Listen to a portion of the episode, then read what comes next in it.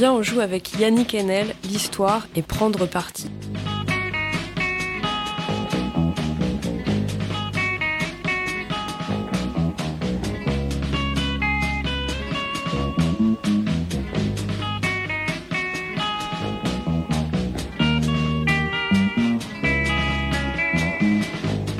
Bonjour, c'est la bibliothèque du Diable au corps.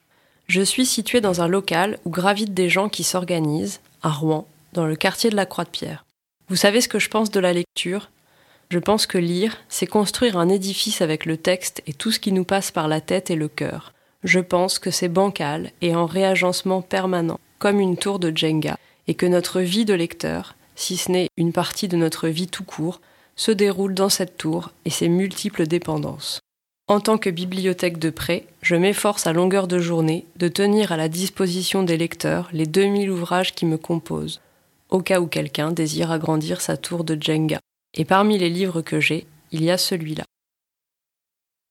C'est un livre broché à la couverture ivoire, édition Gallimard, collection L'Infini. Le nom de l'auteur est en noir, Yannick Enel, le titre en rouge, Yann Karski, et le sous-titre en noir, Roman. La lettre K apparaît trois fois, 30 points au Scrabble, mais ce n'est pas un livre sur le Ku Klux Klan.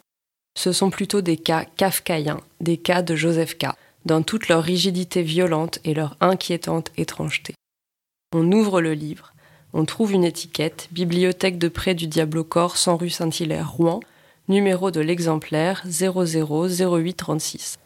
Sur l'étiquette, une photo en noir et blanc prise le 15 janvier 1972 à la maison d'arrêt de Nancy. Elle montre onze hommes qui crient sur le toit de la prison du haut de leur révolte. Je sais de Yannick Enel deux ou trois choses pas très intéressantes que j'ai lues sur Internet. Il a fait ses études dans un lycée militaire et il est agrégé de lettres modernes. Il a écrit des romans, des récits et des essais. Il a été finaliste du prix Goncourt, a obtenu les prix Roger Nimier, Décembre, Médicis. Il a été fait chevalier de l'Ordre des Arts et des Lettres et chevalier de l'Ordre du Mérite de la République de Pologne. Je crois savoir de Yannick Enel deux ou trois autres choses plus intéressantes que j'ai lues dans ses livres.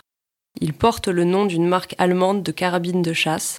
Il a un faible pour un tableau de Rembrandt intitulé Le Cavalier polonais. Il écrit des livres indépendants les uns des autres mais qui forment aussi un ensemble. Il s'intéresse à des personnages un peu cassés, en rupture, qui n'ont rien à foutre de certaines choses importantes et qui sont obsédés par d'autres, qui lui ressemblent peut-être. Il appelle intervalle un état mental suspendu entre la norme et la crise où il fait vivre ses personnages. Et moi, j'ai des amis qui ont emménagé dans l'intervalle. La couverture du livre Yann Karski nous annonce que c'est un roman, mais il faut mesurer tout le réel que ce roman contient. Car Yann Karski a réellement existé. Lui aussi, à sa manière, il est monté sur le toit d'une prison pour crier, mais j'y reviendrai. Yannick Enel appelle donc roman cet ensemble dit Yann Karski qui contient trois unités distinctes, trois pièces de texte. Ce roman, si vous voulez, est comme un sachet de tissu à travers lequel on sent avec les doigts qu'il contient trois pièces, trois lettres de Scrabble. Ce sont les trois chapitres de ce livre. Une note ouvre le roman et les présente. Les paroles que prononce Yann Karski au chapitre premier proviennent de son entretien avec Claude Lanzmann dans Shoah. Le chapitre 2 est un résumé du livre de Jan Karski, Story of a Secret State, Emery Reeves, New York, 1944, traduit en français en 1948 sous le titre Histoire d'un État secret, puis réédité en 2004 aux éditions Point de Mire, collection Histoire, sous le titre Mon témoignage devant le monde. Le chapitre 3 est une fiction. Il s'appuie sur certains éléments de la vie de Jan Karski que je dois entre autres à la lecture de Karski How One Man Tried to Stop the Holocaust de Thomas Wood et Stanislas Jandowski. Mais les scènes, les phrases et les pensées que je prête à Jan Karski relèvent de l'invention. How One Man Tried to Stop the Holocaust. Comment un homme a essayé seul d'empêcher l'Holocauste. C'est ce que Jan Karski a essayé de faire. Il a vécu exactement au XXe siècle, entre 1914 et 2000, d'abord en Pologne, puis aux États-Unis. Né Jan Kozielewski, il devient le résistant Jan Karski pendant la Seconde Guerre mondiale. Il est alors courrier dans l'Armia Krajowa, la plus grande organisation de résistance polonaise. Pendant l'été 1942, alors qu'il prépare un voyage en Angleterre, au cours duquel il doit travailler avec d'autres résistants sur les réseaux de communication internationaux, deux leaders politiques juifs prennent contact avec lui. Ils ont quelque chose à lui montrer. L'extermination des juifs d'Europe a commencé. Ils le font entrer en cachette dans le ghetto de Varsovie et dans le camp de concentration d'Izbika-Lubelska. Jan Karski voit des membres des jeunesses hitlériennes tirer des coups de feu en passant dans les rues de Varsovie, dans les fenêtres des maisons. Il voit des cadavres dans les rues, nus, car les vivants ne peuvent ni payer les frais d'enterrement exorbitants, ni se permettre de perdre des vêtements qui peuvent encore les réchauffer. Il voit des prisonniers entassés dans des wagons au sol recouvert de chaux vives qui leur brûlera la peau. Il les voit partir pour une destination inconnue. Dès lors, Jan Karski possède une vérité que personne ne veut croire possible, et il n'a d'autre choix que de la crier. Il monte sur le toit de sa prison, la Pologne occupée, l'Europe dominée, les puissances en guerre, tout alourdies de leurs intérêts stratégiques, et il crie la vérité. Il crie à tout bout de champ comment l'Allemagne organise et procède à l'extermination des Juifs d'Europe, et on lui répond par un hochement de tête silencieux. Roosevelt s'est avancé, la lèvre humide, et m'a demandé mon nom. J'ai trouvé ça absurde puisqu'il venait de le lire sur l'affiche, alors je ne sais pas ce qui m'a pris. Au lieu de dire euh, Karski, j'ai dit Nobody. Au fond, ça n'avait pas beaucoup d'importance, et puis ça sonnait presque pareil. Roosevelt n'a pas bien compris. Il a fait mine d'entendre, en me serrant la main très fort, il a dit Welcome, Mr. Karski. Il y avait beaucoup de gens qui assistaient à la scène, des militaires assis dans des canapés, autour d'une table basse ornée d'une soupière blanche. Et debout près de la porte, juste à côté des gardes du corps, une belle femme, vêtue d'un tailleur gris et d'un chemisier blanc, avec un chignon et des lunettes qui prenaient des notes. Nous avons pris place, l'ambassadeur et moi, dans un canapé, et tandis que j'expliquais à Roosevelt les conditions dans lesquelles la Pologne parvenait à résister aux nazis et aux staliniens, il s'agitait sur son fauteuil comme un homme qui cherche une position pour s'assoupir. Il a fini par prendre la même pose que je lui ai vue plus tard sur la célèbre photographie de la conférence de Yalta, où Churchill, Roosevelt et Staline, assis l'un à côté de l'autre, rivalisent de lourdeur, tous les trois repus, satisfaits, ou plutôt se donnant du mal pour en avoir l'air. Face à l'ambassadeur et à moi, affalé dans son fauteuil, Roosevelt semblait tout aussi engourdi qu'à Yalta. Mais ceux qui ont l'air endormis sont précisément ceux qui cherchent à vous endormir. Ainsi, n'a-t-il pas beaucoup parlé durant cet entretien? Ces aides de camp non plus ne disaient rien.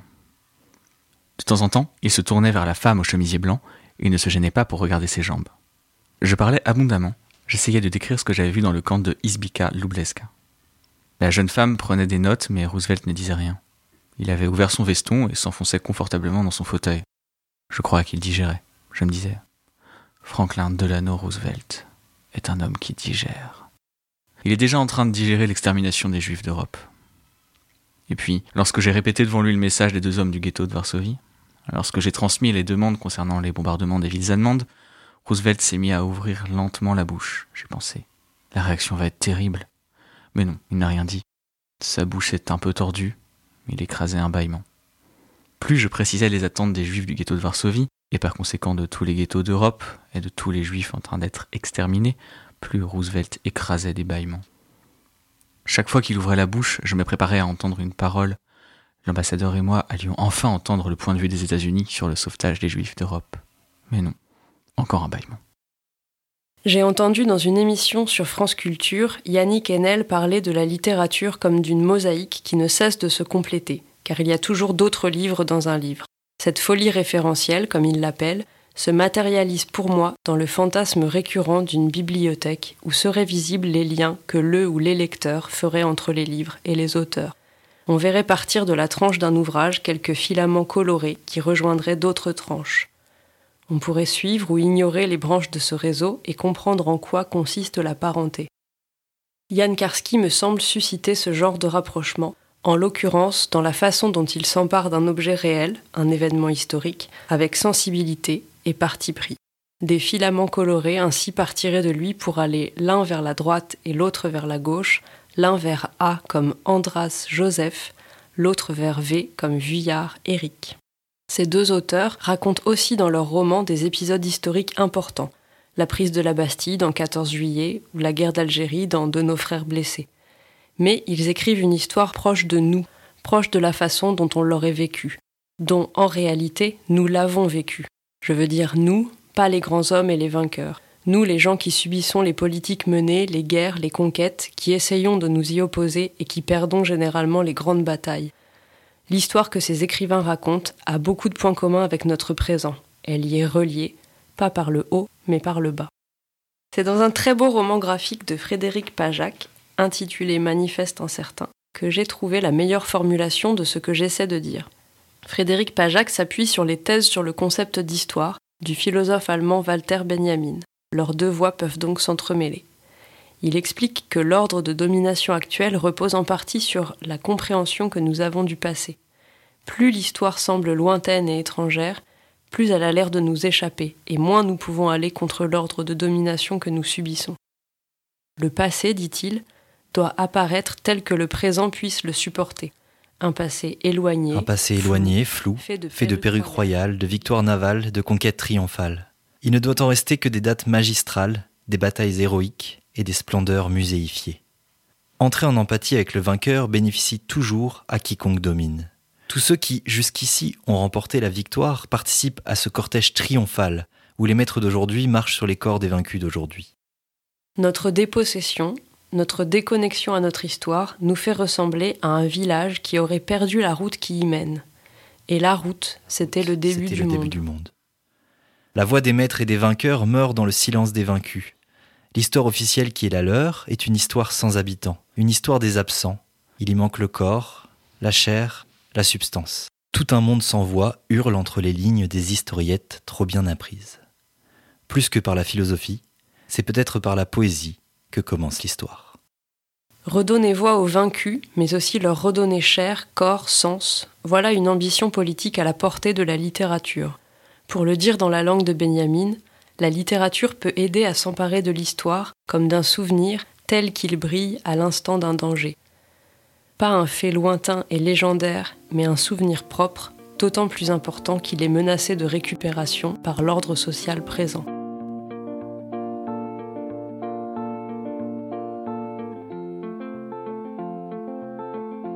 Si vous voulez découvrir par vous-même l'entièreté de l'histoire de Jan Karski, l'homme qui tenta d'empêcher l'Holocauste, éteignez tout de suite ce podcast. Si vous êtes encore sceptique ou trop curieux, j'ai un dernier extrait pour vous. On y voit Jan Karski, comprenant qu'aux yeux du public américain, il est entré en tant que vaincu dans l'histoire des vainqueurs. Il est muséifié, esthétisé, dépossédé de toute puissance d'agir. À son corps défendant, il a cédé face au danger dont parle Benjamin. J'incarnais sans doute le genre de héros dont l'Amérique a besoin pour nourrir sa mauvaise conscience. Car avoir mauvaise conscience est une excellente manière d'améliorer sa bonne conscience. Et ainsi ne m'empêchait-on pas de parler. Au contraire, on me faisait parler le plus possible. On me faisait parler chaque soir, jusqu'à ce que la parole en moi s'exténue, jusqu'à ce qu'elle se dévalue toute seule, comme toutes les paroles du monde. Je signais des livres, je faisais de belles rencontres. J'avais surtout des lectrices. Il y avait parfois des moments cocasses, je me souviens d'une vieille dame couverte de perles et de rubis qui s'était jetée sur moi pour me dire qu'elle venait de lire la scène où la Gestapo me torture, et qu'il n'y avait rien de plus beau que cette scène. Le moment où l'on me torture, c'était magnifique. Après chaque conférence, j'étais invité à dîner, et chacune voulait me montrer combien elle était désolée pour moi. Au fond, ce qui les touchait, ce n'était pas qu'on extermine les juifs en Europe, c'était que je sois malheureux.